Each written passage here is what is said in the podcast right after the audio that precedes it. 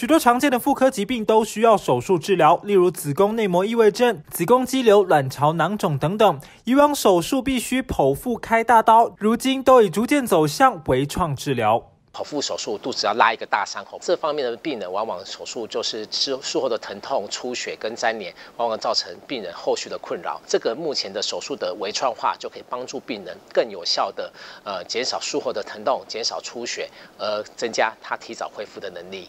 三十岁的黄小姐因为肚子不适就医，在超音波检查后发现长有卵巢畸胎瘤，必须手术治疗。然而她未来仍有生育打算，必须保留卵巢组织完整性。医师建议以微创精细度更高的二氧化碳镭射手术精准治疗。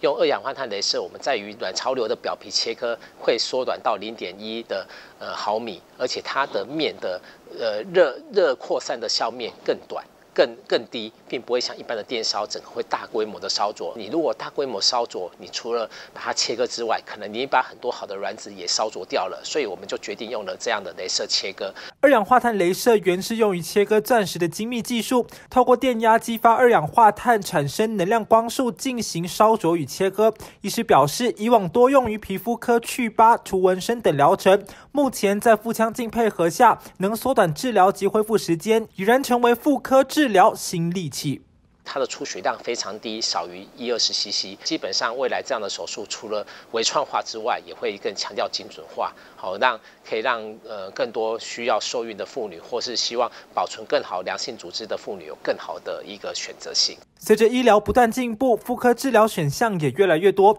提醒妇女治疗前多与医师沟通，因应个人需求选择合适的武器，精准治疗。记者田木山台北采访报道。